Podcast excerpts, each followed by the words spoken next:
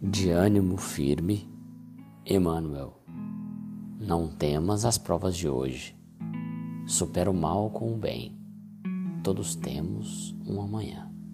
No entanto, porque o futuro nos pertença, não menosprezes o momento de agora.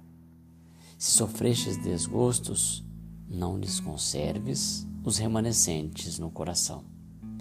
Esquece afrontas e ofensas o perdão desata quaisquer algemas entre vítima e agressor. Serve sempre, não cultive enfermidades imaginárias, nem te amofines por aflições que talvez não chegues a conhecer.